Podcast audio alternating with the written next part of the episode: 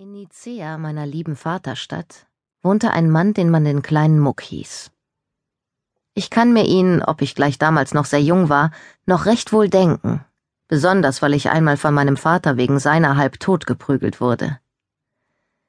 Der kleine Muck nämlich war schon ein alter Geselle, als ich ihn kannte, doch war er nur drei bis vier Schuh hoch, dabei hatte er eine sonderbare Gestalt, denn sein Leib, so klein und zierlich er war, musste einen Kopf tragen, viel größer und dicker als der Kopf anderer Leute. Er wohnte ganz allein in einem großen Haus und kochte sich sogar selbst. Auch hätte man in der Stadt nicht gewusst, ob er lebe oder gestorben sei, denn er ging nur alle vier Wochen einmal aus, wenn nicht um die Mittagsstunde ein mächtiger Dampf aus dem Hause aufgestiegen wäre. Doch sah man ihn oft abends auf seinem Dache auf und ab gehen. Von der Straße aus glaubte man aber, nur sein großer Kopf allein laufe auf dem Dache umher. Ich und meine Kameraden waren böse Buben, die jedermann gerne neckten und belachten. Daher war es uns allemal ein Festtag, wenn der kleine Muck ausging. Wir versammelten uns an dem bestimmten Tage vor seinem Haus und warteten, bis er herauskam.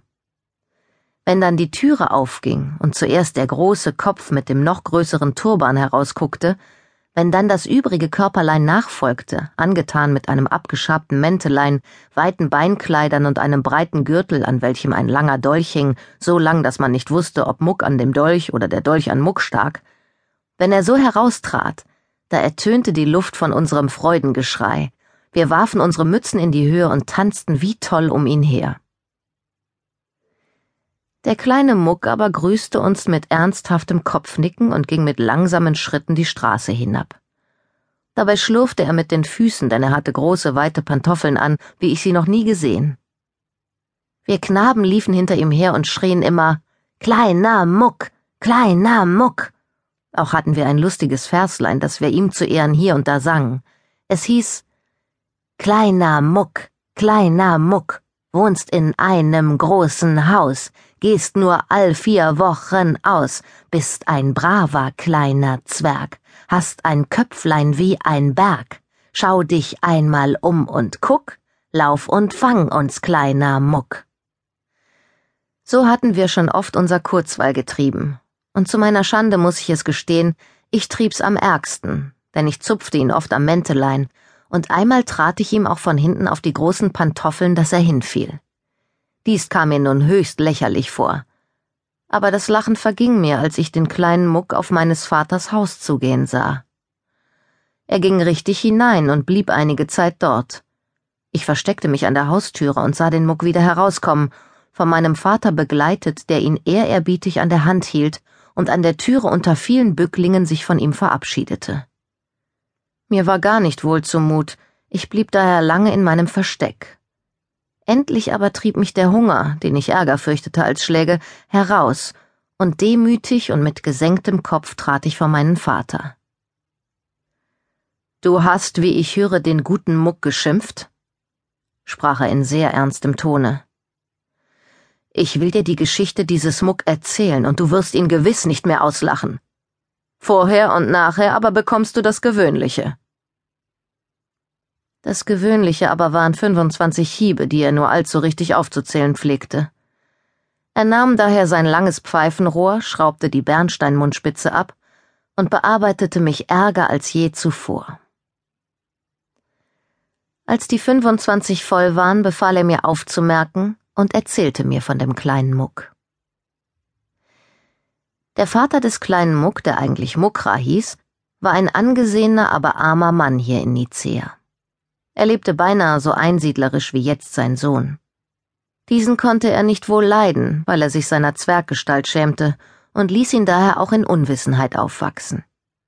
Der kleine Muck war noch in seinem sechzehnten Jahr ein lustiges Kind, und der Vater, ein ernster Mann, tadelte ihn immer, dass er, der schon längst die Kinderschuhe zertreten haben sollte, noch so dumm und läppisch sei.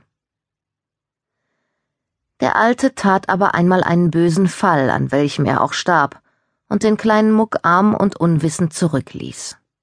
Die harten Verwandten, denen der Verstorbene mehr schuldig war, als er bezahlen konnte, jagten den armen Kleinen aus dem Hause und rieten ihm in die Welt hinauszugehen und sein Glück zu suchen. Der kleine Muck antwortete, er sei schon reisefertig, bat sich aber nur noch den Anzug seines Vaters aus, und dieser wurde ihm auch bewilligt. Sein Vater war ein großer, starker Mann gewesen, daher passten die Kleider nicht. Muck aber wusste bald Rat. Er schnitt ab, was zu lang war, und zog dann die Kleider an. Er schien aber vergessen zu haben, dass er auch in der Weite davon schneiden müsse, daher sein sonderbarer Aufzug, wie er noch heute zu sehen ist. Der große Turban, der breite Gürtel, die weiten Hosen, das blaue Mäntelein, all dies sind Erbstücke seines Vaters, die er seitdem getragen. Den langen Damaszenerdolch seines Vaters aber steckte er in den Gürtel, ergriff ein Stöcklein und wanderte zum Tor hinaus. Fröhlich wanderte er den ganzen Tag, denn er war ja ausgezogen, um sein Glück zu suchen. Wenn er einen Scherben auf der Erde im Sonnenschein glänzen sah, so steckte er ihn gewiss zu sich, im Glauben, dass er sich in den schönsten Diamant verwandeln werde.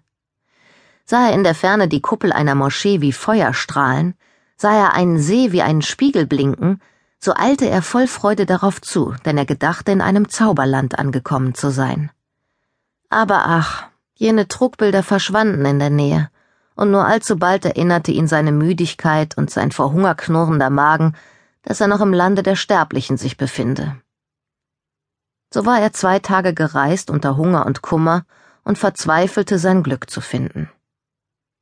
Die Früchte des Feldes waren seine einzige Nahrung, die harte Erde sein Nachtlager. Am Morgen des dritten Tages erblickte er von einer Anhöhe eine große Stadt. Hell leuchtete der Halbmond auf ihren Zinnen. Bunte Fahnen schimmerten auf den Dächern und schienen den kleinen Muck zu sich herzuwinken. Überrascht stand er stille und betrachtete Stadt und Gegend. Ja, dort wird Klein Muck sein Glück finden, sprach er zu sich und machte trotz seiner Müdigkeit einen Luftsprung. Dort oder nirgends. Er raffte alle seine Kräfte zusammen und schritt auf die Stadt zu.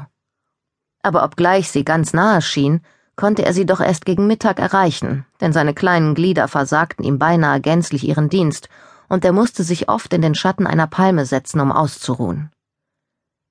Endlich war er an dem Tor der Stadt angelangt. Er legte sein Mäntelein zurecht, band den Turban schöner um, zog den Gürtel noch breiter an und steckte den langen Dolch schiefer.